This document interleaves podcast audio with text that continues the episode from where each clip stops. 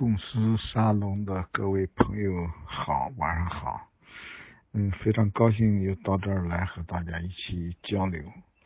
嗯，前面几次交流，特别上一次交流呢，主要还是围绕着我的那几本这个晚清的书。那么上次讲的主要是讲的是《觉醒》，就晚清四书的第一本，主要讲的是，如果从世界上来讲，讲的就是甲午战争；如果从人物来讲呢，主要讲的是李鸿章。那么今天呢，我想接着往下讲，讲第二第二本，就是讲这个这个变法这一本。那这一本呢，《维新变法》。那么这一本呢，大概可能侧重要讲的人物呢，可能是康有为。所以在在这个上面，那个更多的去说说康有为的一些情况。嗯，大概我想呢，我这个我先讲呢，大概四十分钟到一个小时的样子。呃，之后呢，留下的时间大家可以再再讨论。有什么问题呢？大家可以先先通过文字或者各种方式呢，呃，传达给这个呃，就是嗯这个什么群的管理者。之后呢，可能统一的来来来筛选一下。大概今天来不及讨论，我们今后还有机会再讨论。那么今天想讲呢，就是围绕着这个康有为。呃，早几天我无意当中到这个群里面也看了一下，可能各位也有一些讨论，就关于康有为。因为康有为是一百多年来也是一个影响很大的一个人物，那么各种各样的这种讨论都很多。那么特别是像戊戌变法、北日维新，就我们今天讲的北日维新。基本上都是在康梁话语的呃主导下所构成的。那么，在主要的就是康梁的话语，特别是梁梁启超的呃这个戊戌政变记，在戊戌政变发生不久，第二年、第三年就把它写出来。那么这本书呢，影响非常大。当然，从史料价值上来讲，我们今天也必须承认，尽管他的书没有看到什么更多的档案。但是他凭他的直觉，凭他的这种参与者的身份，那么还是给我们提供了很重要的一些线索，就是一些大致的脉络。那么从从那个康有那梁启超这本书的当中可以看得很清楚。另外，在后来的一八九八年之后呢，梁启超、康有为都长时期在外面流亡。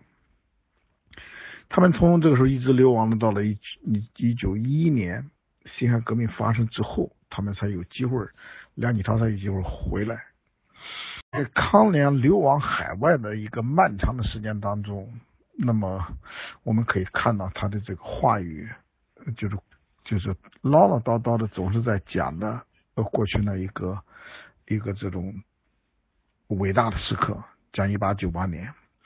那么他的这种讲法，就是说把他的思维、把他的记忆都停留在那儿了。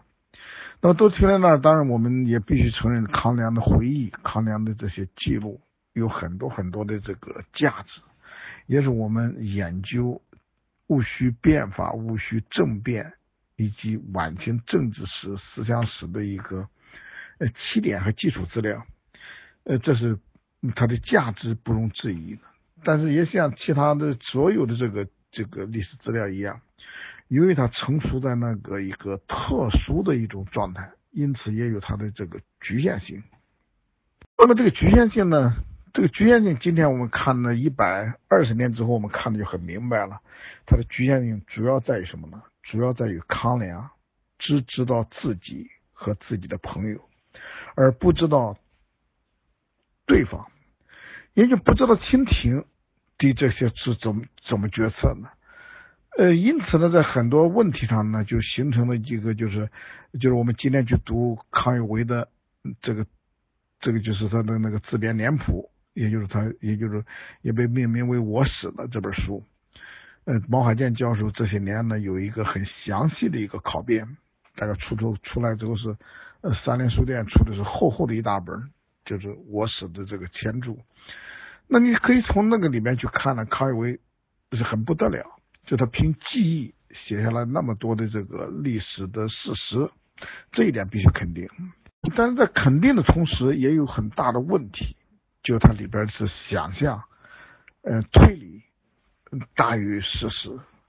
呃，随便举个例子，比如他在在这个就是呃一八九八年嗯的这个唯一的一次，也是他一生当中唯一一次，就是那个召见光绪皇帝召见他，召见康有为。那么康有为就是呃在我史当中的记录。那你可以看他在他在在那个在这个等候的时候，在和荣禄的谈话。那么这种谈话呢，大概可能就是一种，就是基本上是出于一种想象和推理的。也就是他他在讲，给荣禄问他将来这个变革，这个改革怎么改？这连康有为讲说，那就杀几个一品大员。那他这个时候呢，讲完之后，他他在写的时候，他就讲，他就分析了。康有为在他写这个记录下来他和荣禄的对话之后，他就有个心理分析。他的分析呢，就认为荣禄这个时候就是好像是就对康有为呢就有一种一种仇恨，因此呢基于这样一种分析呢，在他后来的判断当中呢，就对荣禄的判断，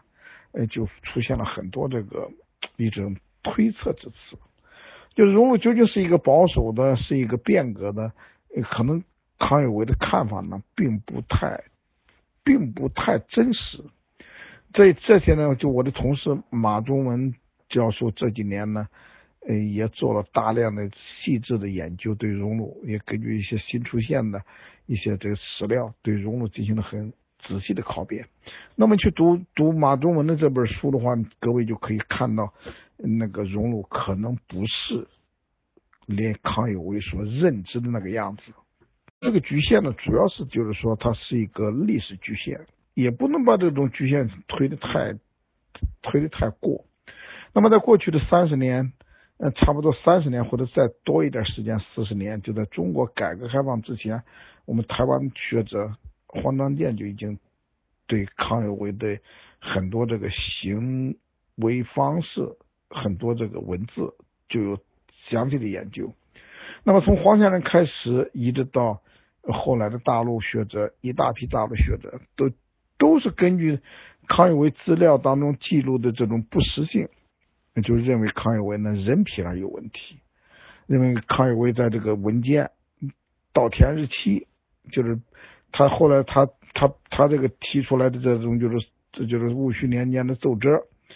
和后来宫里边发现的奏折有差别，就是日期不对，文字不对。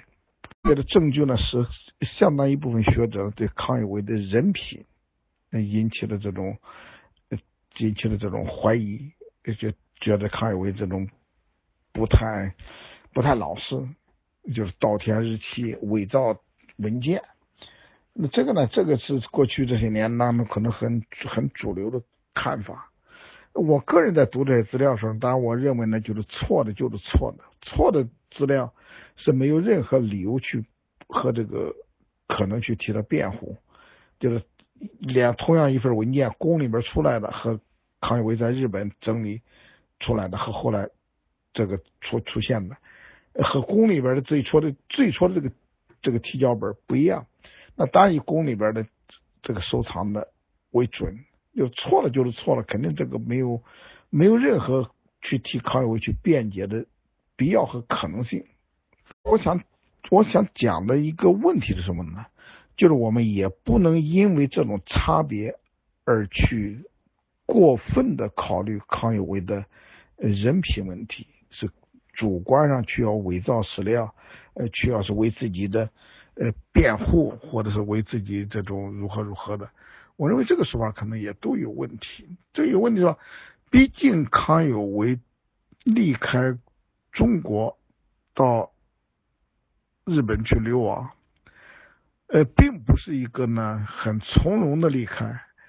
他他走的时候，我们可以看到，等下也许我们还会讲到，就是他是匆忙的这个逃走，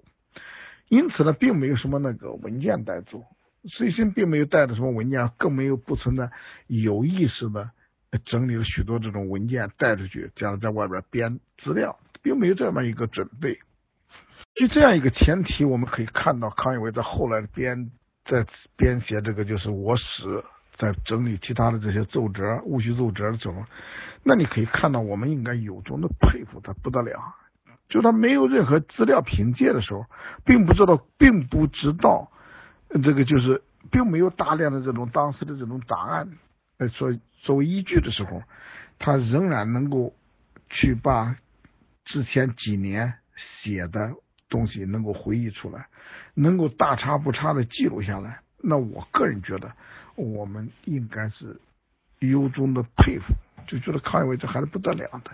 那至于差别呢，可能是我们今天去默写昨天发表的、昨天写的文章，我们也也不可能完整的默下来。就此一时彼一时，心情有所不一样的时候，可能字数还有相当的差别吧。角度呢，去理解康有为资料当中的这种矛盾。内在的这种紧张冲突，或者是这种和呃这种档案不一致，大概我觉得都应该是属于一种可理解的状态，都是可以理解的状态。这我想讲的一个方面。但是另外一个方面，就康有为和梁启超不断的在解释他们过去所做的事情。那么这种解释呢，它就造成一个很大的问题，也就是他可能有一些文件当时的这个利益和诉求。和他后来的解释有差别，说这可能是我们讨论康有为、梁启超的时候都是必须注意的。就是就是他本来他一开始提出这个文件的时候，他的目标是什么东西？是要达到一个什么样的目的？是要表达的什么意思？那么在后来的解读当中呢，可能就出了问题。就后来解读去。以后见之明再往前走。说我对康有为、梁启超探讨，我都是从这个角度去理，就是说要回到历史的本来面貌上去。就历史本来是一个什么样子，他后来的解释，包括的当事人解释，他可能也解释的并不是他当时最初时候的这么一种一种想法。说这个里边，我大概在这篇文章当中，我在写最近我要要发的一篇呃康有为的文章当中，我就是从这个角度去，从这个角度去分析。那么我觉得这样呢，可能是比较能够能够就重新建构出来康有为当时的心情，在写某一每一篇这个东西时候心情，和后来他再去追溯的时候他的心情，那么这个中间的差异，呃，比如我在这里边我就讲到的就是康有为。上清的第一书，那么上清的第一书呢？这是后来也是被被这个就是渲染的很厉害的。那么一般的研究者都都是这么认为了。康有为的这个呃上清的第一书就有了一个就很敏感的，有了这个变法维新的思想，有了这么一种一种这种一种改革的情怀。这大概都是我们这么多年来的一般看法。但是我在读的时候，我就觉得在读他这个上清的第一书，特别是我们在分析当时的这个社会背景的时候，我就在这些年我就觉得，可能康有为对这个解释和后来研究者对这篇文章的认知，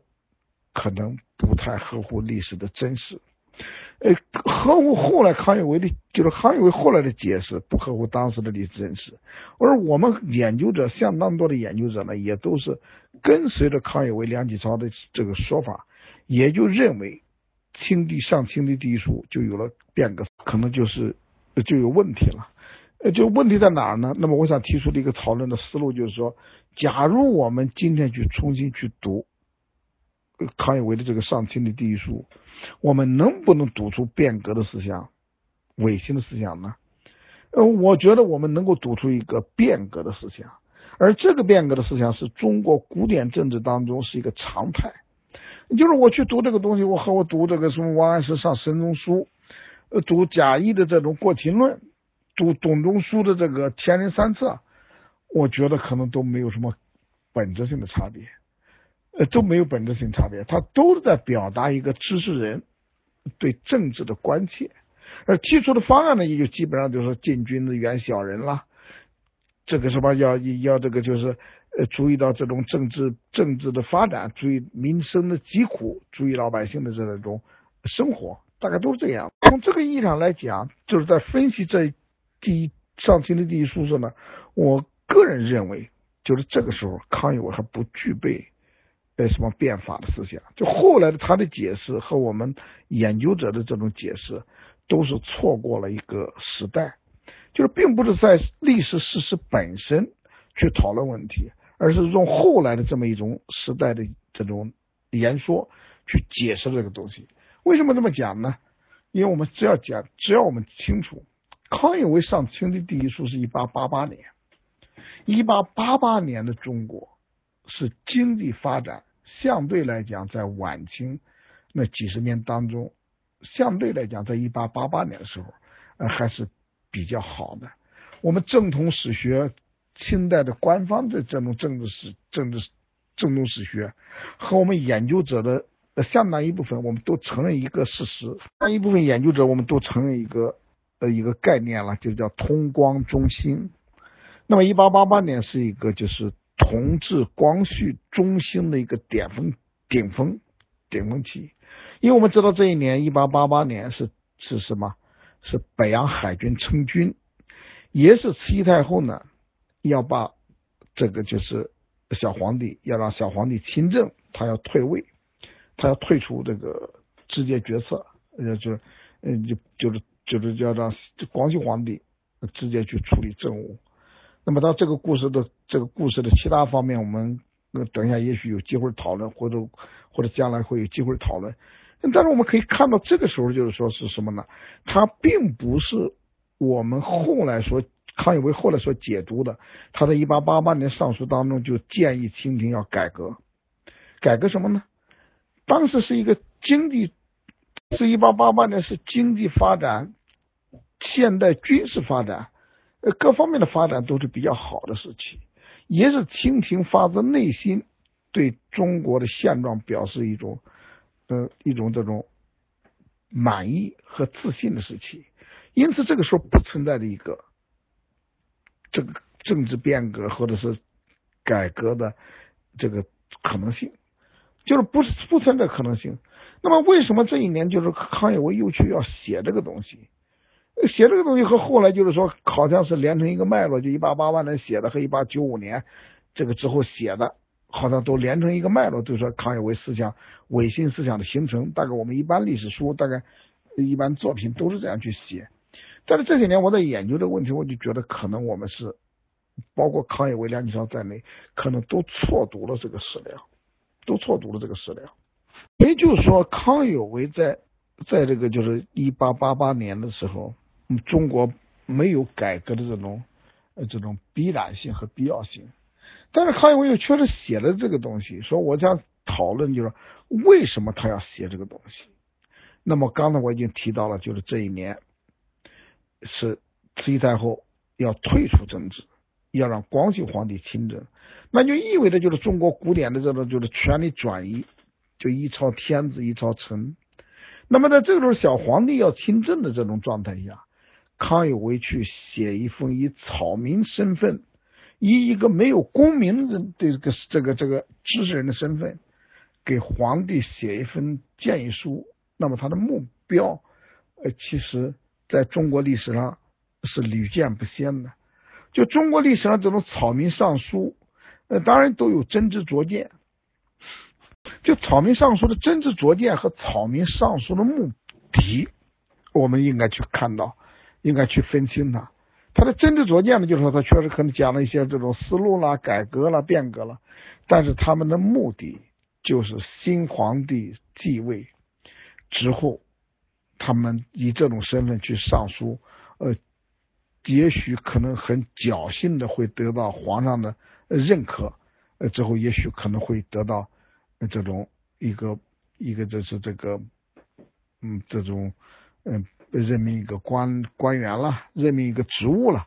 可能会得到这样一种机会。说这样，我们在历史上看到，呃，这种例子是很多的了。康有为直接模仿的一个例子呢，也是在这之前。不久发生过的一个故事，所以这样的就是康有为上书在上清的第一书，大概我们要从这个背景当中去考虑，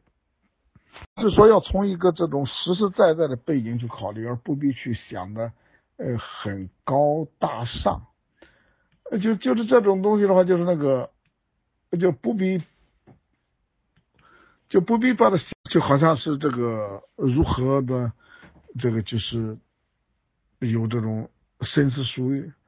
呃，而且还要交代一个背景呢。就一八八八年，康有为之所以有机会写这个，就是因为他到北京来参加科举考试，而参加科举考试呢，又是名落孙山。那么名落孙山从广东到北京，这是一个漫长的一个旅途旅行。那么到北京来之后呢，遇到这种小皇帝要亲政了，小皇帝要这种接班了，那么可能是中国的历史要有次翻开新的一页。那么在北京候考的康有为写这封皇给皇帝写封信，大概我们今天真的不必把它一定要放到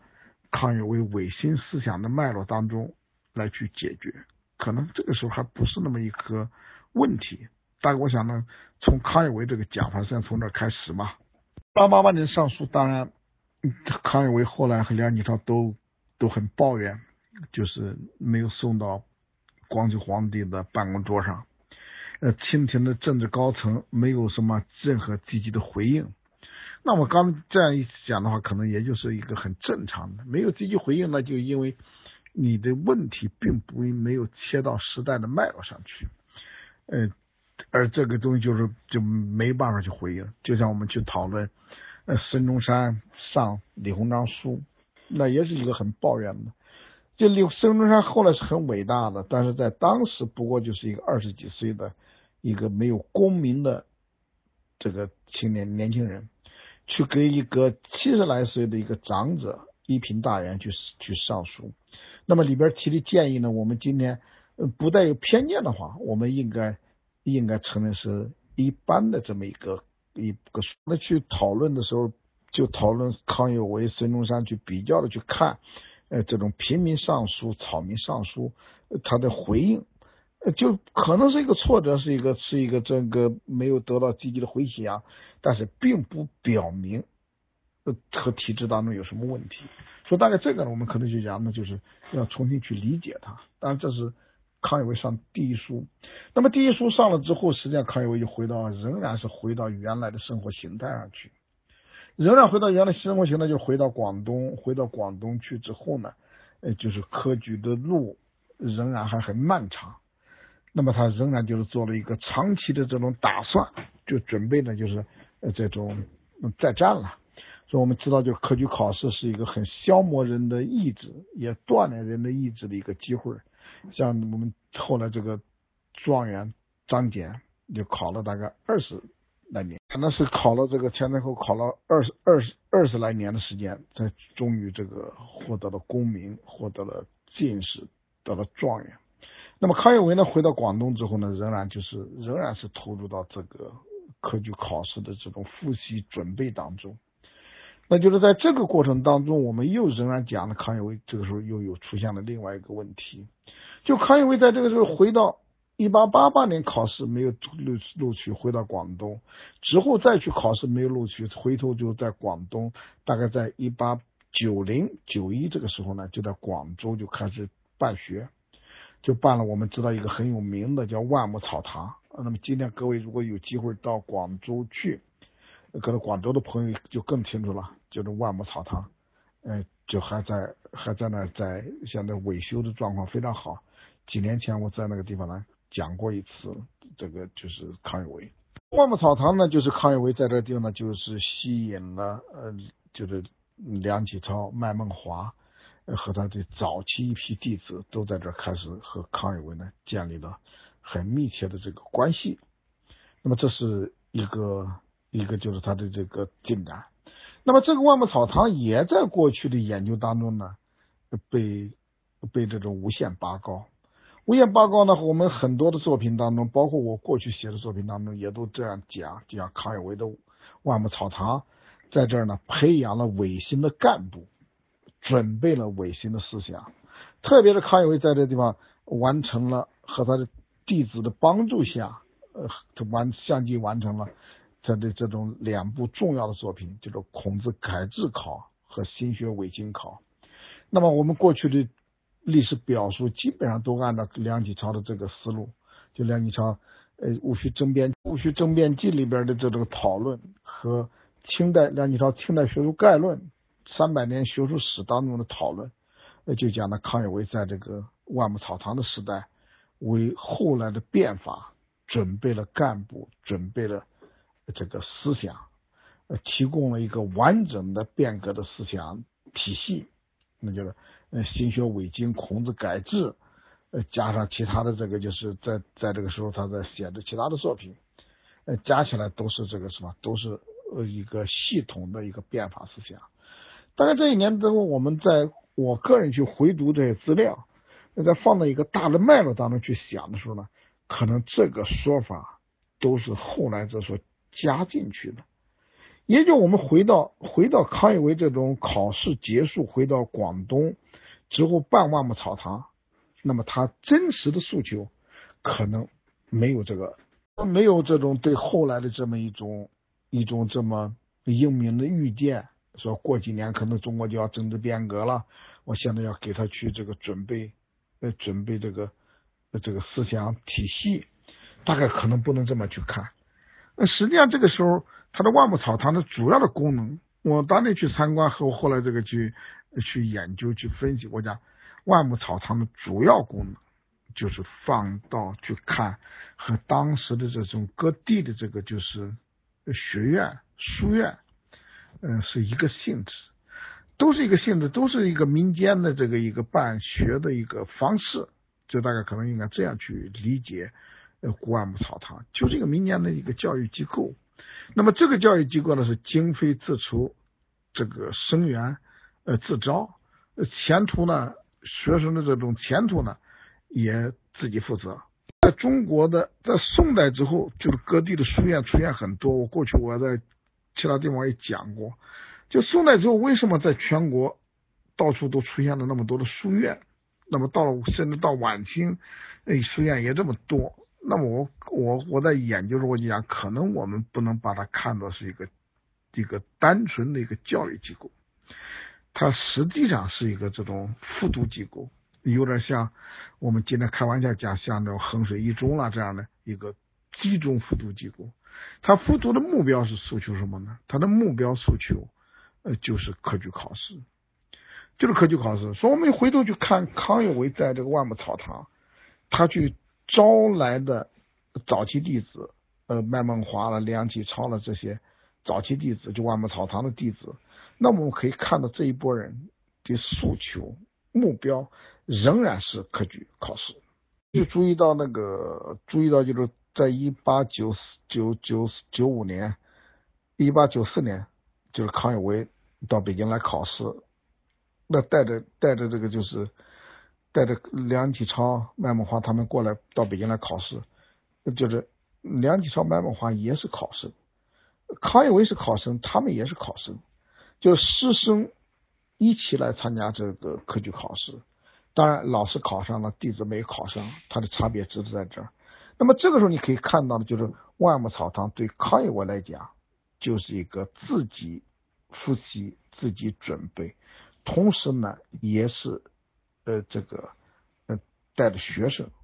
也招生，招了几个学生，招了几个学生，我们当然也可以相信，也有他的收入了，也有说有经济上这种收入，所以这个时候你才能理解到，他这是一个一个这个机构。那么这个这样一种机构，说呢，就是我们他就不具备什么呢？不具备我们就是康梁话语当中或后来的话语当中往前延伸去推演的，好像是在万木草堂时代。康有为、梁启超就有心思为未来的中国变革提供一个人才，提供一个理论，大概不能这样来讲。所以这样我们去往回呢，就是去看的时候，可能才能看到他当时的主观诉求是什么。但是当然也有一个问题必须注意到，就康有为在万木草堂所教的，和当时其他的这种书院学院所教的是有很大的差别。那么这个差别在哪呢？就是说他怎么能能够把麦孟华。把这个梁启超，就从粤海堂的高材生一下子给拉到他的万木草堂那种刚刚创办的这个这个招生，能够把从一个名校当中把这学生拉到他这儿来，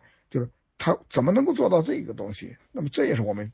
是我们需要这种研究的，就是为什么他能做到？那么我的看法就是说，我觉得可能这和康有为本身的知识结构，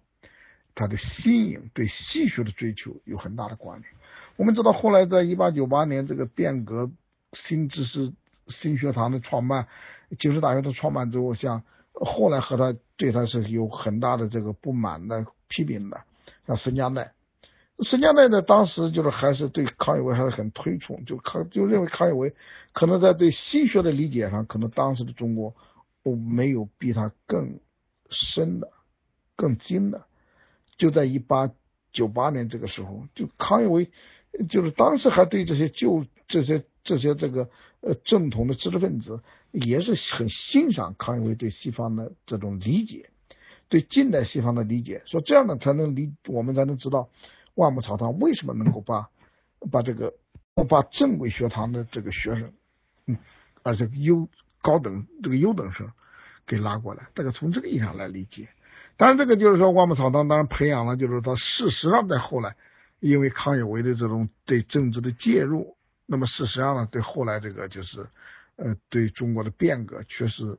呃提供了这种人才和思想。就确实有思想人才的这么一个贡献，但这个贡献呢，就是说它是事实上的，而不是说提前的这个去去这个有计划的，或者是说有预谋的，不是这个一个东西，而是事实上呢，确实做到了，就给后来的这个变革，就是万木草堂的弟子，呃，确实后来在中国的政政治变革发展当中，他们贡献很大。大概这样的，我想回溯到就是在。甲午战争之前，康有为。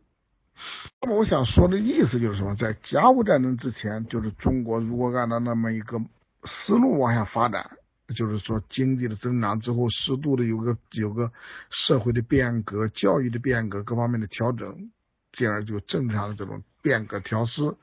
那么康有为、梁启超这些人，可能都也就在体制内去这么去逐步的爬升了。这。举人、进士、状元、当官，一点点的爬升，之后在中国通过体制内的这种艰苦奋斗，去慢慢改造、改造这个体制。但是历史就在这儿，就是康有为、梁启超之所以成为近代中国，也是中国历史上最重要的人物。中国历史上就是两千年，也是离开，也不能离开他们了，就是把他们抽空了之后，这个历史就不完整了。能够成为这么一种重要的关键性人物呢，主要还是取决于一八九就一八九一八九四年的甲午战争。那么这场战争的情况呢，我们上次已经讲了，就不再说它。在这场战争发生之后，确实对我们这个呃对康梁呃都是一个很至关重要的影响。因为我们知道，在一八九五年的呃一八九五年的春天。康有为呢，就因为到北京来参加考试，那么就在梁启超、梁小山这几个人的陪同下呢，就到北京来。那么这次一八九五年，就是光绪二十一年，也是呃康有为到北京来，呃确实是为了考试，但这个时候呢，是中国的政治呃是到了最最关键的一个时候，就一八他们到北京的时间是。呃，就离开广东的时间是一八九五年的光绪二十一年的二月十二号离开广东，那么月底到了北京。那这时候你可以看到，这个时候在这个就是战争呢，就在处在一个最关键的时候，就到了这个时候，就战争已经是不可打，已经没有办法打了。呃，这个什么就是嗯，北洋海军呃仍然在，但是已经没有这种反击的力量，就被日本。海军呢给这种围困住，嗯，那台湾呢也在日军这么就是不断的这个进攻，日军是呢登这个登陆作战，在辽东半岛，在这个山东山东半岛，辽东半岛在山东，在这个在这个就是嗯这个这个嗯辽辽辽东，那么就是就是登陆作战，说中国呢已经只能够去给日本去。去这个就是讲和，还不能叫求和，因为当时中国中国的政治还是很忌讳去求和，所以求和就示弱了。这大概看到在这个时候呢，就是清政府先派了，先请求这个请了这个这德国人德次林去到日本去探了口风，结果日本人不理，不给谈。后来呢，又和这个又让张英华和邵友莲以这个。这个就是那个代表的身份到日本去，结果伊藤博文仍然觉得这品味品级低了，没有全权，说这样的就仍然没没能够去。那么这个时候等到什么？等到稍后呢，就就是日本就提出来有这个有这个就是 请李鸿章和这个和这个恭亲王，或者是恭亲王或者李鸿章到日本去谈也行，或者到中国在中国谈也行，就一定要有这种全权大臣来谈。那么这样最后当然是李鸿章去的了。这这个故事大家都知道了，就不讲了。李鸿章去了之后，这就谈了一个，就是谈了一个，就是嗯，马关条约。就马关条约之后呢，确实康梁呢，这就有一个有一个第三份上书，就就是上清帝这个上书。那在这一份上书当中呢，呃，康有为确实提出了很多很多这个就是。这个就是建议，那么这个建议当中可能就是，呃，就是呃，各位在一般的这个作品当中都可以看到，就下诏固天下之气，迁都定天下之本，都是要这个就是呃总体思路就是什么练兵强天下之势，变法成天下之治。那么总体的思路呢，康有为就希望通过通过这样就是说这种变法来。改变这个现状，重要的就是说，实际上他的思路就是要拒绝，要要拒绝这个对和和日本那个和谈，所以这就是上清帝的第二书。那么上清帝第七书这第三书呢，也是呃，就是就上清帝第二书没有在实际政治当中发挥作用，但是在上书的第二天。就被美国公使拿去了，这是康有为自己说的，就被拿去就是传抄。之后呢，很快呢，就是康有为就写了上清帝第七书，这都是一八九五年的马关条约之后的一个一个事情。那么这里边详细的考辨呢，我们就不去讲它了，就是这种也有很多很多这个问题这个讨论。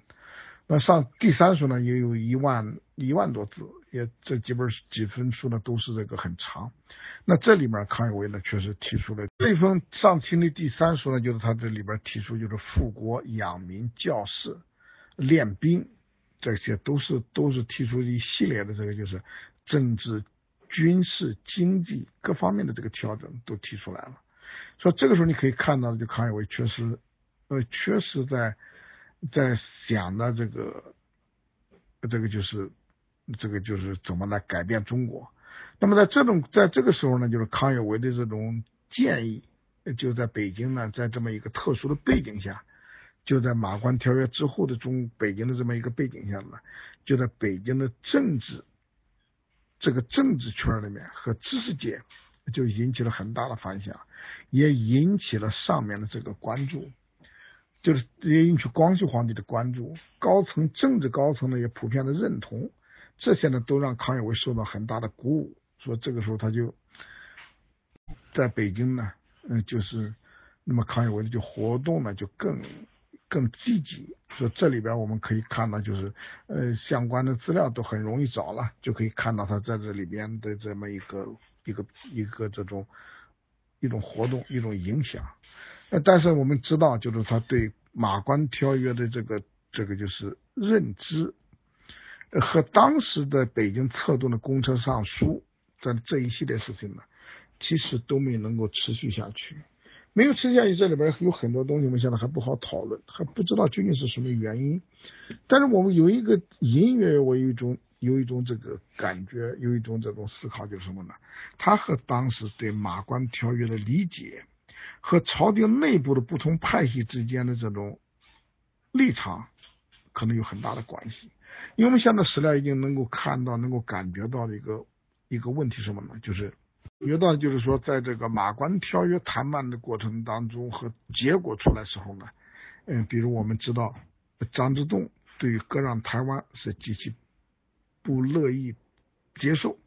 就不愿意接受这个就是台湾割让给日本的这么一个。一个事实，张之洞呢就策动南洋，因为他当时是南洋，嗯，南洋这个大臣了，他就策动南洋呢在支持台湾，就是说让台湾的军民进行抵抗，就不要去，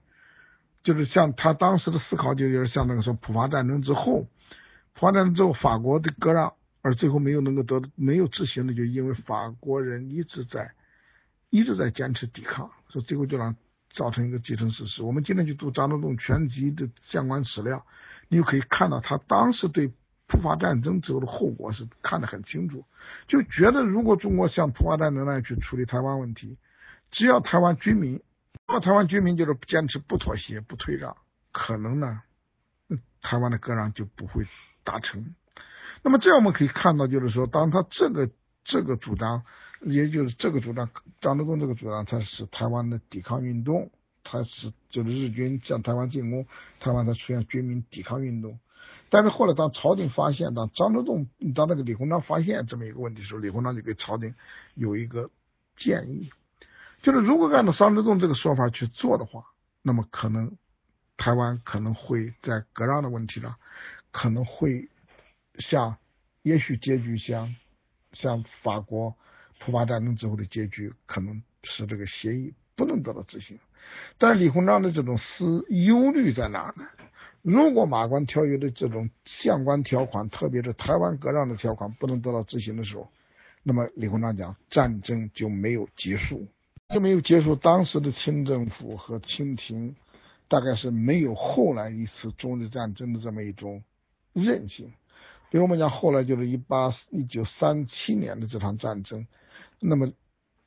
蒋介石的伟大就在不是他打的多厉害，蒋介石的伟大就是说用一种时间换空间，就是一个坚持，那么不投降。但是我们回头去看一八九四年、九五年的时候，在马关条约签订这种匆匆忙忙把马关条约谈下来签订，是因为当时的中国就没有办法去用一种韧性、用一种持久来解决。说这样的就是说，李鸿章呢给朝廷的建议就是，那如果不执行的话，可能战争就没有结束。而李鸿章到日本去，一个很重要的使命就是要把战争停下来，之后呢就讲和。说最后呢就是中日马关讲和，强调的讲和，就不是战而是和。这样在这么一种背景下，我们才可以看到康有为当时这个主张，很可能就是因为马关条约之后。中国的高层政治高层当中有不同的这样一种策动，那么他的这个策动呢，就对康有为这个就是，嗯，这个就是就是聚合的策动，对马关条约聚合的策动，我们现在看不出来呢和张之洞有关，但是我们能够感觉到呢，应该隐隐约约的和吴诺和有关，就是可能在他的背后呢有这种大的政治家有政治人物在背后，那么可能康有为呢在这个时候呢就是。起到这么一种功能。当然，我们知道，就是说，在清廷的总体布局当中，马关条约的谈判是一件很大的事情，也是清廷呢，就是牺牲，做出巨大牺牲，而要去换来一个和平，讲和换了和平。因此呢，这种当皇帝决定，玉帝决定呢，就是说，在协议上用宝之后呢，就是国内的这个。这这知识界的这种抗争，抗有为这个抗争也就烟消云散了。所以我们可以看到这个脉络看得非常清楚。所以一八九五年的这个公车上书呢，就是也有人讲没有造成影响和事实上情况如何如何的，这里边细节很多，各位可以有机会可以自己去看。但我想从大的脉络当中来讲，这件事情也就是基本上也就是呃协议一认可之后，这些讨论都就没有意义了。那没意义呢？康有为仍然就回到南方去了，知道回到南方去，回到南方去呢？这样就是说，他已经就该干嘛干嘛去了，并不是呃走上一个职业政治家的路。说大概这我们去理解早期的康有为的一个一个基本的脉络。但是历史给他留过了一个那个很重要的机会。两年之后，这两年之后呢，就是这个就是出乎预料的，在山东。出现了这样一个就是胶州湾事件，就是德国人呢去占领胶州湾，这当然这里边有很多很多的故事，很多很多的这个这个前因，那么我们今天都来不及去讲了，因为时间的原因就不会展开去说。那么胶州湾事件发生之后呢，康有为正好是从广东经上海到北京来，这是一八九七年的十一月份、十二月份的时候。那么到十二月份呢，就康有为就到了北京，到了北京这个时候呢，就是。胶州湾事件，德国人抢占胶州湾事件，使康有为呢就再一次深度介入了中国政治，而这次介入呢，就引导了后来中国的一个巨大的变化。就当时康有为在这时候，大概知识界当时都认为，这都是知识界都对都对这个德国人呢就很很反感了。不管有多少理由，德国就是用这种用这种强硬的手段，强租强买的这种办法，强租把这个胶州湾给租租下来。那么就当时中国的知识精英当中，我们知道像康有为，像严复。那特别是严复，严复在胶州湾事件发生之后，在他主办的这个就是他的主持的这个就是呃《国文报》，连篇累牍的去批评德国，批评德国，批评英国，批评俄国，就是俄国人也趁那个机会去租借中国的旅顺大连，英国呢去趁那个机会去租威海，法国呢去租这个就是嗯这个南广州湾。说这个呢，和在我们历史书当中叫做列强瓜分中国。呃，谭嗣同就认为呢，这是国之将亡。梁启超也是这么认为，国之将亡。说谭嗣同、梁启超、梁启超呢，都在一八九七年底胶州湾事件之后呢，都是把精力都转到了广这个这个长沙，到了湖南。他们就认为呢，就想在湖南做一个复兴基地。就假如列强瓜分中国，中国都亡了，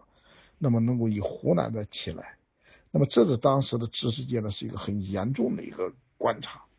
那当然，我们可以看到呢，实际上就是知识界和政界是脱节的，是脱离的。它脱离在哪儿？就是清廷在这种参与这个胶州湾的租界、广州湾的租界这些谈判。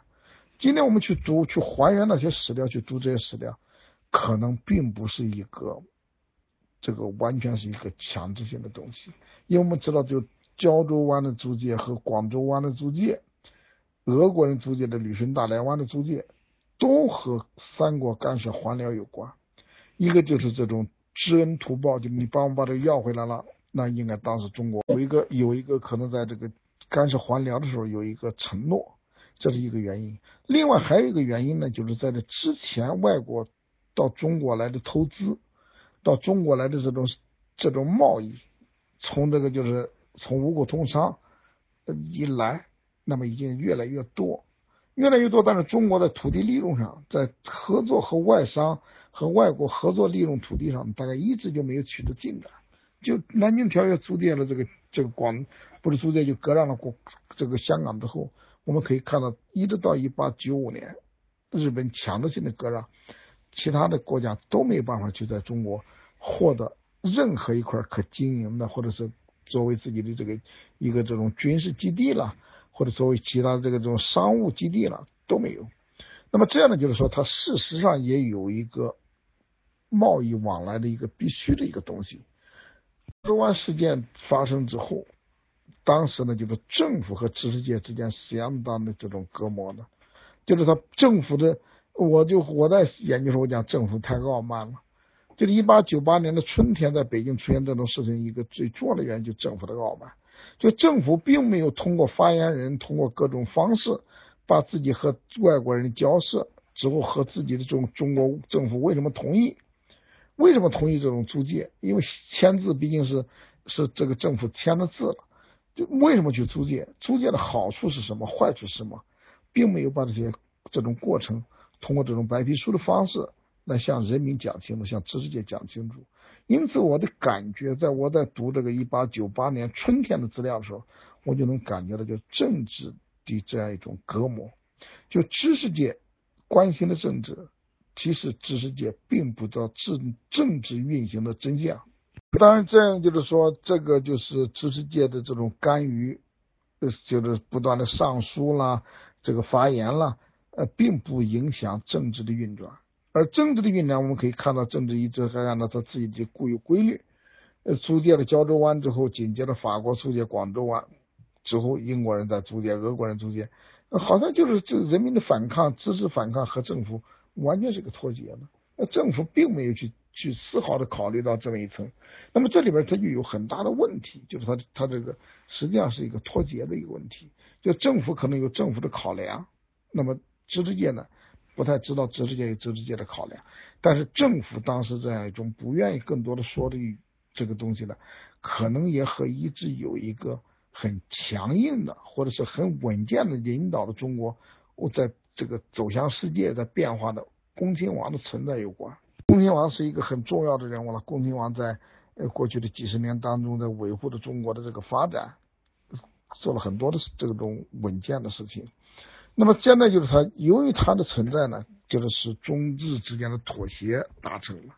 也使得就德国租界胶州、法国租界广东也慢慢的达成了。呃，但是如果这个时候呢，就是说一切其实都可以回到风平浪静当中去。当你协议签了之后，也并不一定都是它的结局，并不一定人民就觉得很失望，对吧？胶州没有多少年的发展，胶州已经是大家就觉得是一个呃可居住、可亲近的地方。我们看到民国这个就是这种国体变更之后，一大批遗老都到了到了青岛去，觉得这样很好嘛。那至于其他租界，更是真的是后来革命党人的去处，所以这个时候可能去讨论呢是不一样的。天王的存在呢，可能使这个事情就是很不一样。但是我们也可以看到呢，就是在一八九八年政治发生一个大的变动的原因，就在这么一种背景下，恭亲王的死亡。恭亲王在五月三十号、五月二十九号去世，生病去世。那恭亲王的去世呢，使政治一下子发生一个大的变化。所以我们可以看到，在这个时候，政治在一八在这个十三天之后。光绪皇帝就发布了一个，发布了一个，就是就是明定国事诏，就是我在书里边讲的，和我们讲的都知道，就所谓百日维新。所谓百日维新，就是从恭亲王去世之后的第十三天，一八九八年的六月十一号，四月农历就四月二十三号，从这一天开始，就中国的政治日程进入到一个新的轨道。就进了一个政治变革，政治变革呢和我们今天要讲的几个人物关系都很大。这个政治变革的第一步实际上也没有什么政治的意味。就一八九八年的六月十一号发布的这个诏书，就是要建立一个新学堂，就是我们这几天闹得纷纷扬扬的北京大学的前身，就京师大学堂。就京师大学堂为什么在这个时候一八九八年作为政治变革的第一个文件，就就是建立京师大学堂呢？这个当然。往回展开就很复杂了，我只能说个大概，就是说，就是在近代中国开始决定向西方学习的时候，在踏向世界轨道、走向现代化的路程的时候，中国没有像日本那样去全面的接纳西方的新教育，就我们没有去像日本那就是办那种国立大学、国立的这种中学，呃，就是按照西方的这种方式去培养新知识、新人才，没这么做。而是我们通过了一个科举改制的办法，我们通过科举改制的办法去改科举，改科举呢，就这样的就是，呃，就是来来来来接纳西方。那么当然我们知道，科举改科举改的是不仅是不成功的，而且很糟糕的。就科举制度本来是一个这种这种那个，就相当于我们今天的国务公务员的考试，是一个这种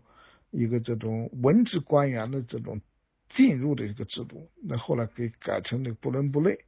就改到七十年代、八十年代，就一八六零年代开始改到七十年代、八十年代，就是旧的制度也不像了，那么新的制度也没有，教新教育也没有，这新知识的接纳只能在通用馆、这书院，这都就是说那种自由的讲学，而没有一个系统的现代这种知识教育。像通用馆呢，就是说以还是以语言为主，说这个时候可能到到了这个八十年代时候，已经达到很严重的程度。中国的工业化的发生已经走得很远了。到一八八零年的中国，你看像像的八八年的这北洋海军就成军了。那么中国的就是电报线路基本上也都构建起来了，轮船招商局这也起来了，洋务的运动工业，包括像这种这个开平煤矿。也都已经开采好几年了，所以在这个时候呢，就中国需要大量的有知识的劳动者。那么旧的科举制度呢，已经远远不能满足工业化对这个人才的需求。说办这个办这个新式教育呢，其实在这之前很长一段时间，知识界特别是这个传教士有很多很多的讨论。但是清廷呢，一直就在这种旧制度、新制度当中呢，就一直就是就出了一种。很犹豫、彷徨的这么一种状态，一直举棋不定。那么这样的在这种呃危机，在这种就是胶州湾事件、这个广州湾事件一系列外交危机的压力下，大概清廷这政治变革也就从这儿开始起来。所以这样我们可以看到呢，就是这个一八九八年的政治日程从这发生变化。那么这这从这之后呢，就是康有为和梁启超和其他的像那新知识人谭嗣同、这个林虚。刘光第这一批人，杨锐也都从政治的边缘和政治的底层开始慢慢进程到政治的中心。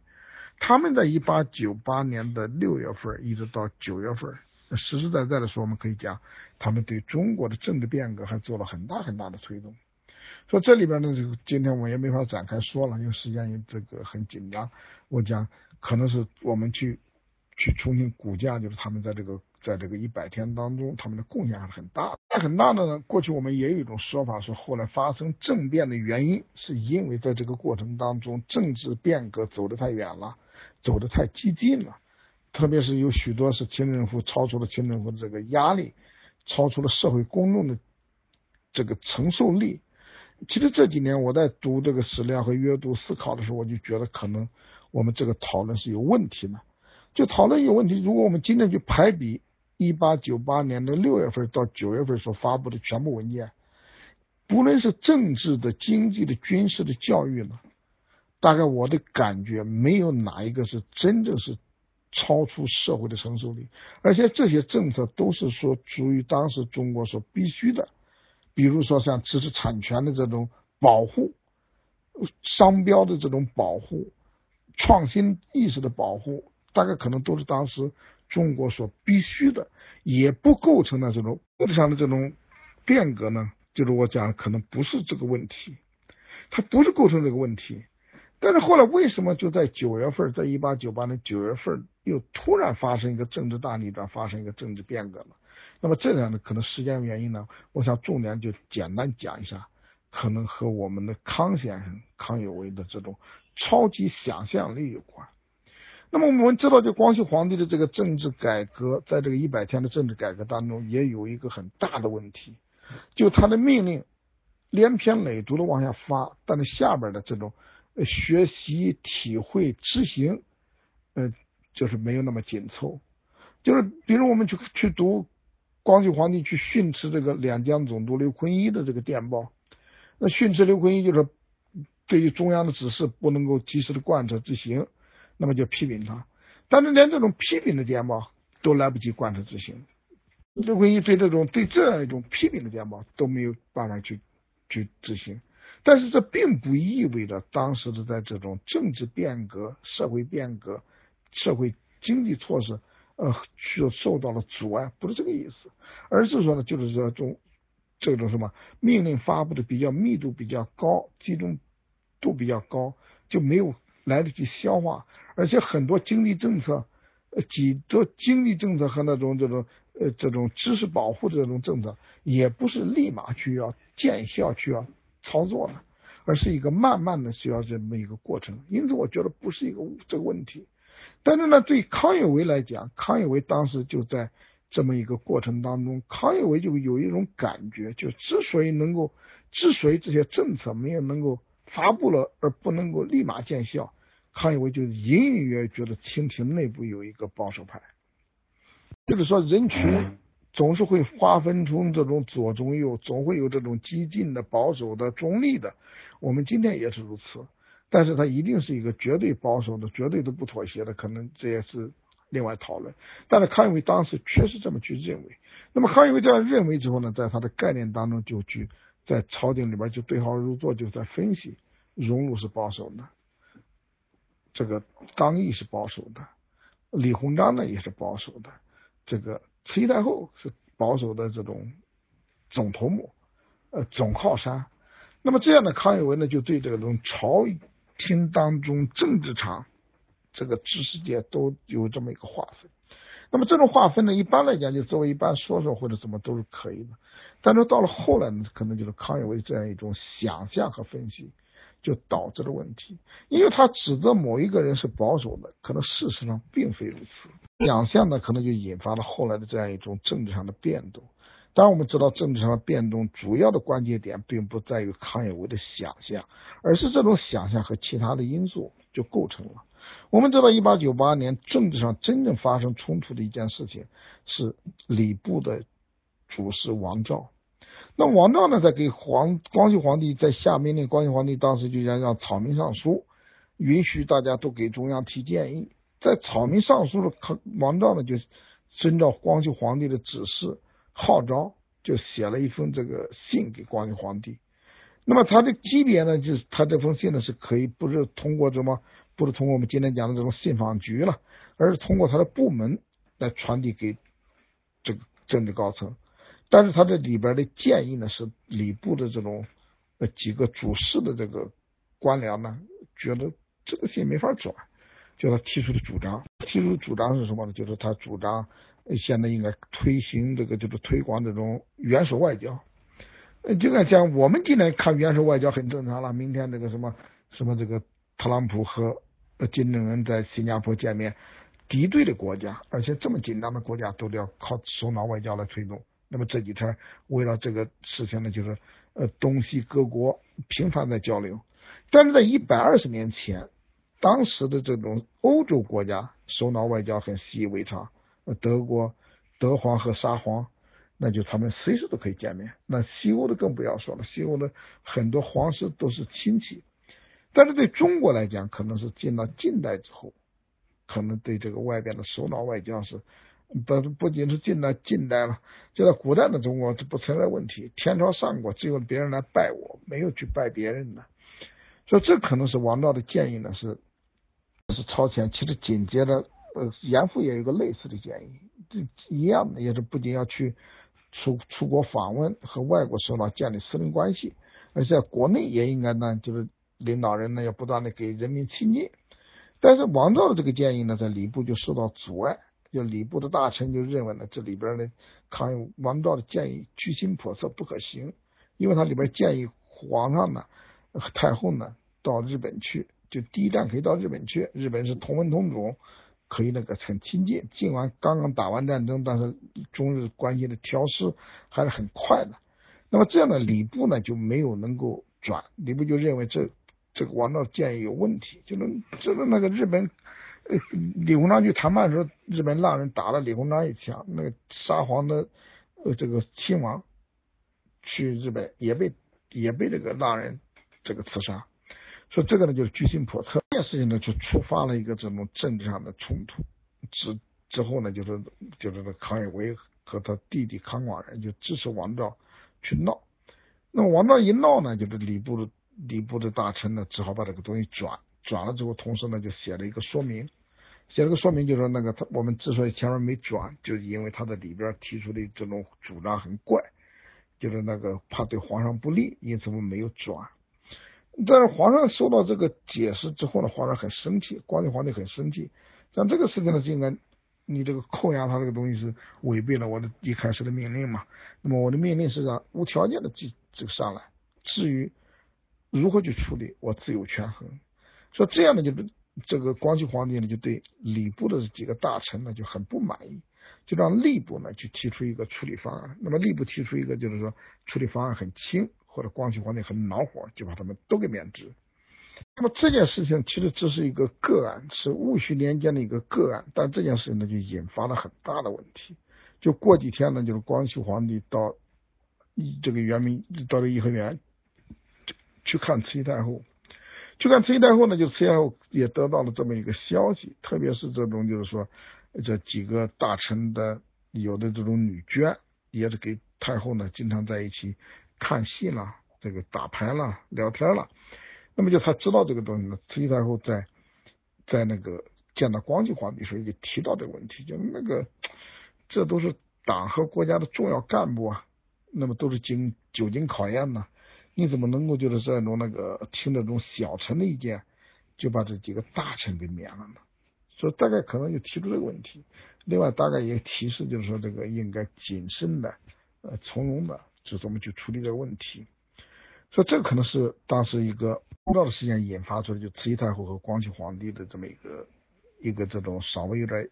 言差语错，有点言语冲突。但是冲突之后，我们知道光绪皇帝在慈禧太后那是个乖孩子。那么光绪皇帝给太后陪着太后说话聊天，吃完饭之后回到自己的房间，紧接着就招来了杨瑞，因为杨瑞呢是张之洞的第一弟大弟子，第一大弟子，也是这这个什么四小军机刚刚提升的四小军机当中最沉稳的，有在北京呢也有这种政治经验。之后呢，就是光绪皇帝就请杨瑞这个提出。一个建议呢，就是这个事情，太后讲的这个就是不不要这种太操，太这个操操操贴，太急躁，怎么能够找出一个比较稳妥的方案？你们是不是找康有为几个人，你们研究研究来做一个方案？这时候呢，就是杨瑞作为一个很谨慎的一个汉臣，一个级别并不高了，这个小汉臣，那么杨瑞当然知道宫廷的规矩。就是小小的汉臣是不能议论宫廷内部的事情，就是太后和这个和这个光绪皇帝是母子母子，那就是他我没资格去议论。这个时候呢，光绪皇帝在杨瑞不愿意议论的时候呢，光绪皇帝给他写了一个这种一个一个谕旨，就你说说了之后，如果将来有什么有人去拿这个事说事找茬，那就等于是个免死的一个东西。这就是后来呢这个东西，也就康有为说讲的一代诏，就这个这个东西。那么杨锐呢，就拿到了这样一个东西，光绪皇帝给他写了一个这种一个诏书。杨锐呢，这个时候就才讲了一个建议，而这个建议呢，是一八九八年政治变革的关键，其实就是一句话的事那么这个建议，我相信康有为一直到死可能都不知道，但是杨锐当时讲的呢，就是就是一句话。就是如果一定要说，那么就是一句话，就是康不得去，祸不得息。就是在北北京闹的这个，就是纷纷扬扬，像礼部发生这样一种事情，要王昭报效公堂，礼部刘大臣被免职，这一系列这个事情的这种东西，背后都有康有为的这个影子，康有为的插手。康有为在北京当时就上蹿下跳，对中国的变革一种操切的心情，有个这种急不可耐的心情，这大概可能是当时官场比较一致的看法。所以杨锐给光绪皇帝的建议呢，就是要想让北京进入一种一种平稳的状态，就应该想办法把康有为治走。说这可能就是杨锐的建议呢，使后边的证据发生巨大的变化，也是康有为发生变化。当然，康有为不知道杨锐的这个建议。那么康有为呢？这这个这个杨锐的建议呢，就康有为这个光绪皇帝就接受。光绪皇帝接受之后，下面就是一个执行的问题。那么执行呢，就是杨锐呢就去找他的同僚，就和他同时值班的另外一个小军机，军机张京，就是林旭。林旭才二十几岁，林旭呢又是这个康有为的这种超级粉丝，就对康有为佩服的五体投地。那么之后呢，杨锐呢就让康林旭呢就是。想办法就劝康有为离开北京，不要在北京了，因为这个不久前呢，光绪皇帝已经已经下了命令，让康有为呢到上海去办那个，去接手那个几年来影响很大的就《时务报》，这是梁启超、呃黄文宪、王康年他们办的这个《时务报》。就让他去办那个东西，但这里边有很复杂的故事，我过去也写过长文章。那这样呢，就是林旭呢就借着这个机会去找了康有为，说你应该去去这个去到上海去办报去。那么康有为讲说，命令早就下来了，但是我有事情，我现在不去。那么林旭这个时候大概就在这种状态，林旭就把这个杨锐给他看的这个谕旨，光绪皇帝写的谕旨呢，就呃就给康有为传达了。那么康有为就当然也就记下了，因为这里边确实有康有为朱同志，就是这个也不算，也不算康有为。后来很多人讲这个什么康有为这个这伪造的，其实我在研究的时候，我觉得可能我们去讲康有为伪造也不对，就是确实康有为是知道这个东西，但是不知道背景，不知道这种真相是什么。那林旭的传达并没有讲出这里边的背后的故事和细节，但是他确确实实在海外把这个摸出来的。光绪皇帝的这个一个诏书，确实并不是这个呃，并不是一个伪造的东西。就是，在林旭传达之后呢，康有为呢，并没有这种乖乖的、老老实实的按照这个思路去走。康有为当时就觉得呢，可能宫里边出了一个问题，说为什么光绪皇帝下了一个已经下过明诏，让我去上海办报，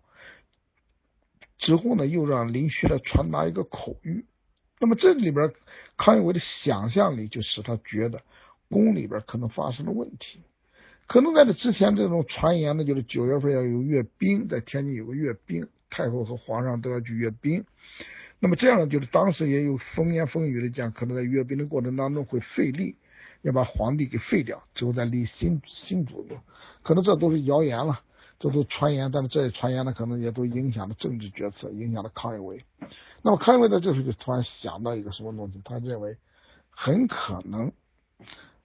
光绪皇帝一再传达让他走，是皇帝一再传达让他走，可能光绪皇帝本身遇到了危险。要让他出去去救皇上，那我们当然，我们今天一百多年之后，我们知道这个故事，当然在康有为的想象当中是一个假故事，但是康有为就按照这个假的想象的故事往下去推演，去一步步的去做。那么在这这几在这之后这几天呢，他就在北京就去找了正在中国访问的日本前首相伊藤博文、日本的公使林泉柱，那么希望日本呢能够。能够干预，希望希望这个这个伊藤博文见到慈禧太后的时候，能够美言几句，说他们这一波改革者没有其他坏心。我们今天就读这些史料，你会觉得会觉得这个嗯，就感觉很复杂了。那么去找英国传教士李提摩太，那么去找其他的这种公司，都想希望。外但在这样一个过程当中，康有为在北京的活动呢，外国的干预这种可能性都很小了。那么康有为呢就想到另外一个更极端的办法，就是应该发动这种兵变。因为我们知道，在这个之前很长一段时间，康有为一直在给清廷建议，就他并没有老能，并不是经常能够见到光绪皇帝，他唯一就见过一次，但是通过上书的方式建议的成立这种参谋本部。成立就是皇上能够自己掌握的一个这种亲这种亲兵，那么这样呢，就是他这时候就想到了通过武装的手段去解决一个和平的变革的难题。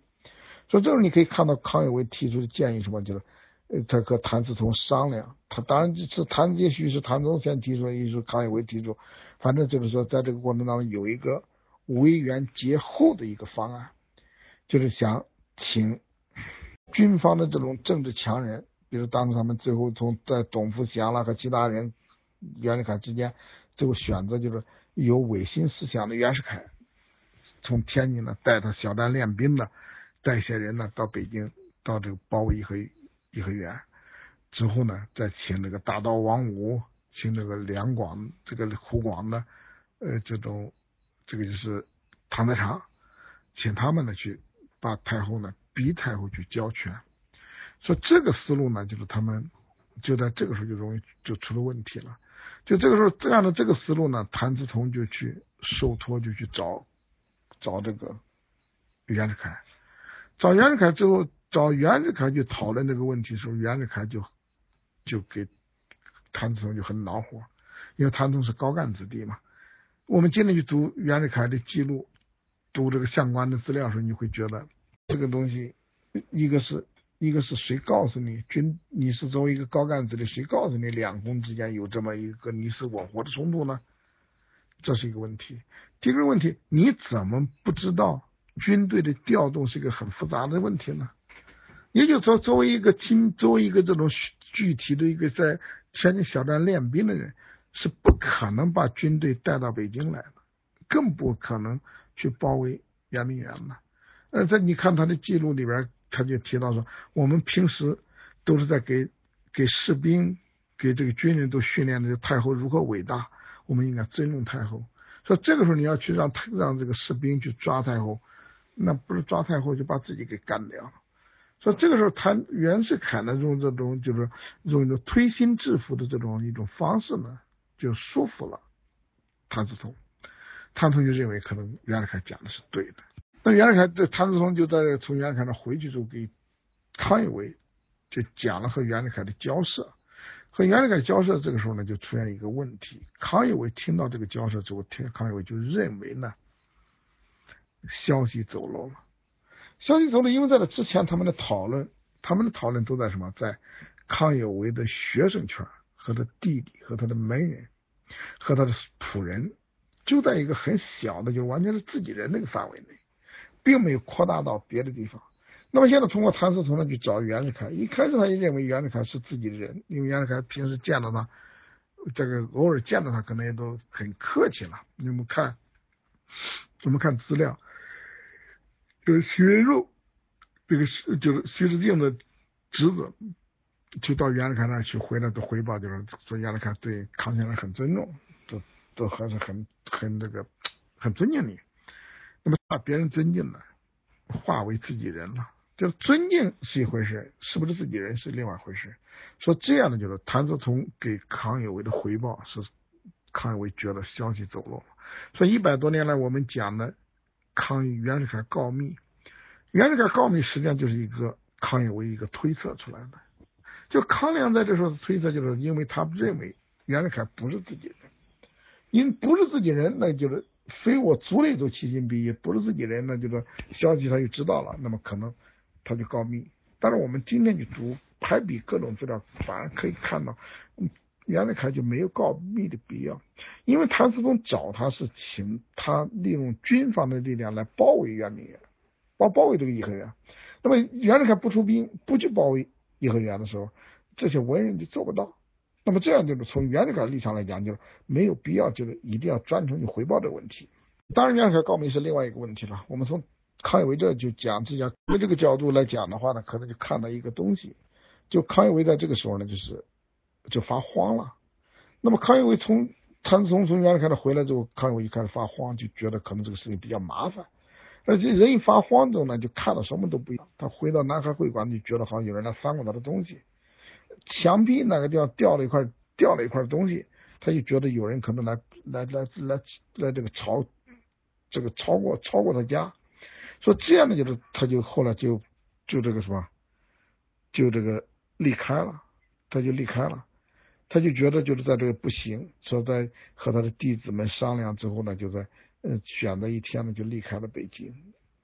那我们可以看到呢，就是说康有为的离开北京，才使问题复杂化。康有为一离开，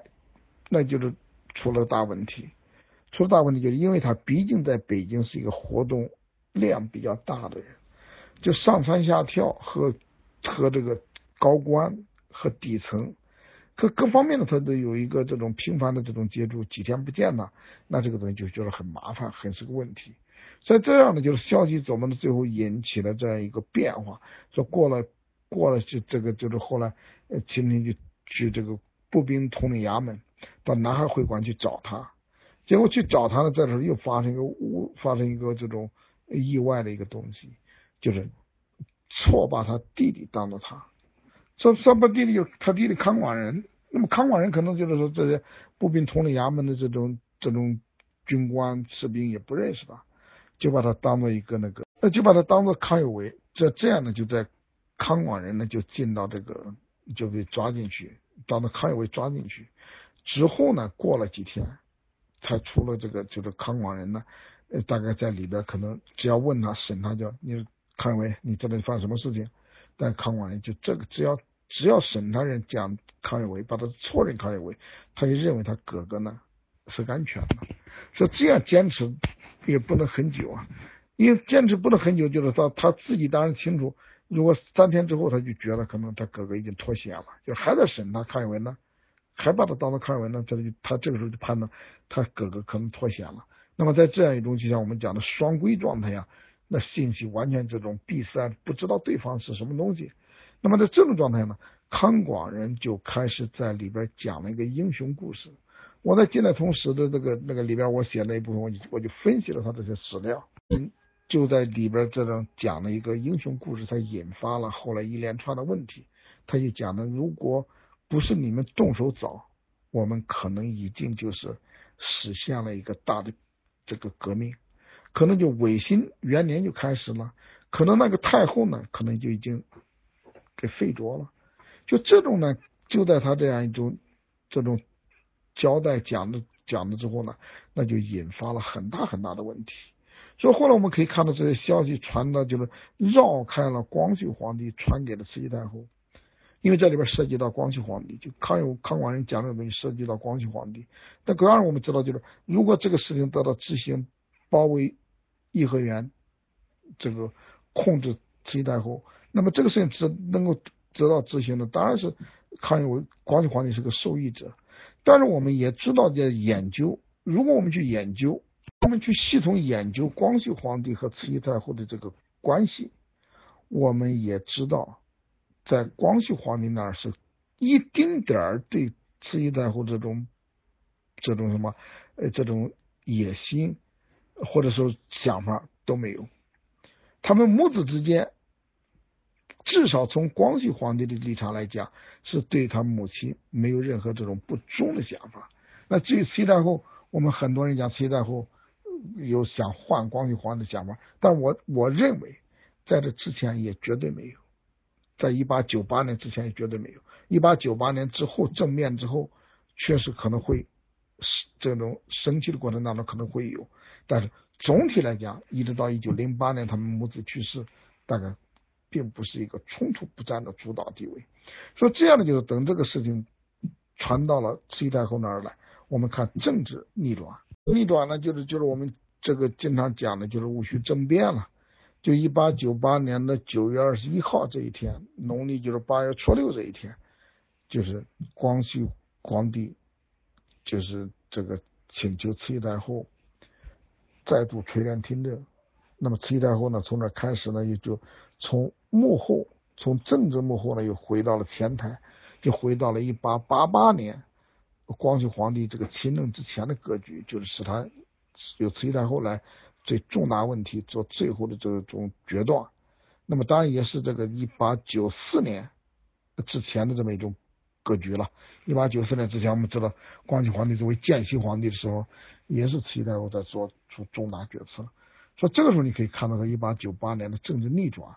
说这个里面呢，可能值得我们去分析。所以今天晚上讲呢，我这样讲，从这个脉络还是讲的康有为吧。时间的原因呢，我就先讲到这儿，大概差不多。不到不到一个半小时，那么剩下还有半个小时时间呢，嗯，就各位如果有什么可讨论的，而，我又能够知道又能够讨论呢，我愿意给大家一起讨论。咱们这个还有一点时间嘛，我就先讲到这儿。好，谢谢各位。哪儿不对的地方呢，大家也可以批评，可以尽管的这个一起讨论。说这个，嗯，就我先先讲到这儿，谢谢各位，谢谢大家。我先回答说上面这一个。一个一个讨论的问题吧，我我我讲讲一点看法。就我们当然不能讲那个就是戊戌变法和戊戌政变对后来的历史发展没有影响，嗯嗯，对辛亥革命没有影响，那肯定有影响了。对后来的，因为这个重大的事变，嗯，使后来的中国政治发展遇到很大的问题。比如由于这个政变的发生，呃，就是。政变的发生，就就是中国的，呃，就是莫名其妙就激活了一个就是民族主义情绪。我们看了一年之后，一年之后就是形成在北京形成那么大的规模的直隶，整个一个直隶形成那么大的规模的义和团运动。就之前当然几年前就有这个义和团大刀会的这个活动，到了一八九九年，就是在政变发生之后的第二年，这个这个。就是大规模的这种运动，后来特别到了到了这个就是一一九零零年的春天，就在北京，呃，在城里边就开始这种大规模的这样一种一种东西，一种东西排外主义的这种行为，嗯，在很大意义上来讲，去追究它的原因，那就因为一八九八年的政变所导致的结果，就在他政变之后，给外国的观感。给列强的观感就是中国的这种政治逆转。那么这种政治逆转，它所传导出来的信息是国际资本对中国相当的这种犹豫和悲观。所以这时候我们才可以看到，所谓那个就是说，到了这个老是在传言要换皇帝，要让光绪皇帝退位。说这个新皇帝后来当然就选出一个大阿哥。那么这些事情我们可以看到，呃，之所以引起列强的这种很紧张的、很焦虑，这个不认可。你比如这个大阿哥选出之后，呃，很长时间，光绪皇帝这个这个就是列列强不认可，其实一直到底列强始终不认可。那么这你可以看到，就后来是中外之间的交涉形成很大的这种困难。之后呢，这种民族这个这个国这个冲突。就是中国和世界的冲突在发生，所以我在我在研究晚清的时候，我就不是孤立的去研究某一个事件，而是把这些许多重大事件呢都要串到一起，从一个大的，大家用现在的最最时尚的一个说法，就是从全球史的视角来观察，要从全球史的视角来观察呢，才能看到。接着讲讲这个吧，刚才这个就是最最后这一个。就慈禧太后对这个大清的转型有哪些贡献？嗯，假如慈禧和光绪几乎不是几乎同时去世，中国的转型之路会不会顺畅些？呃，当然历史不好再假设，但是历史可以复盘。我一直讲，历史学的研究肯定要大胆假设，小心求证。当然，已经发生的事情我们没办法去去去处理它，呃，但是呢，可以在这个过程当中去复盘去思考。呃，慈禧太后对对中国的转型贡献巨大，这是一个不需要呃不需要这个去争辩的问题。但现在可能也讲这个如何如何说抬高了慈禧太后，因为我只是提出这么一个观察。因为我们从古典的中国，从两千年的这种农业文明向一个现代国家转型，我们的工业化是从零开始。那么到慈禧太后去世的一九零八年，在她统治的四十八年，从一八。开始工业化起步，一八六零年工业化起步到一九零八年这四十八年的时间，中国的工业化就从零到九，从小到大，我们可以看到已经发生了这种脱胎变换骨的变化，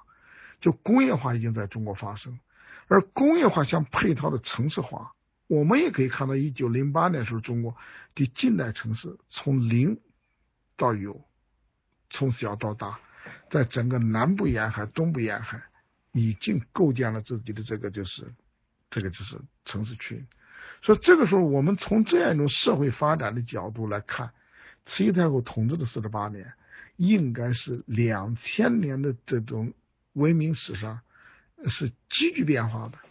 那么我们不能讲它是个人的贡献，不是说他的领导、他的设计。但是是在他的统治时期所发生的，这个意义上来理解呢，慈禧太后的意义可能还是比较就比较明朗了，就并不是那样一种一种就是把它说成一个像那个什么刘晓庆演的那么很不堪的一个恶婆，但我讲那是一个对历史的不尊重。那么慈光绪皇帝和慈禧太后呢，如果假如就是他不是同时去世，换成一个就是隆裕和和这个摄政王的架构。那么当然，我相信呢，可能是历史会不一样的走势。它不一样走势什么？就是我们知道，光绪和慈禧太后在这个班底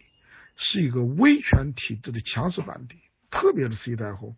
那么慈禧太后在她积累的这四十来年的这么一个政治经历当中，和这种也经历过挫折，也经历过这种风险。说在这样一个挫折风险过程当中呢，我们可以看到慈禧太后的这种这个经历。是中国稳定发展的一个很重要的原因。说得到慈禧太后去是，中国的变革，当时当然当然这个什么路径都给出了，但是呃，确实后来就是各种内外因素和这的和清廷的这么一个弱势班底的应对都有很大的关系。我们看摄政王和这个和这个隆裕。就是一个比较弱的，所以这个可能这样去看的话呢，就是个人在历史上的关键性还是值得去充分注意的。但我想可能时间的关系嘛，我们今天就讨论到这儿吧。呃，谢谢各位了，谢谢各位转播了。哎，好，客气了，好，谢谢啊。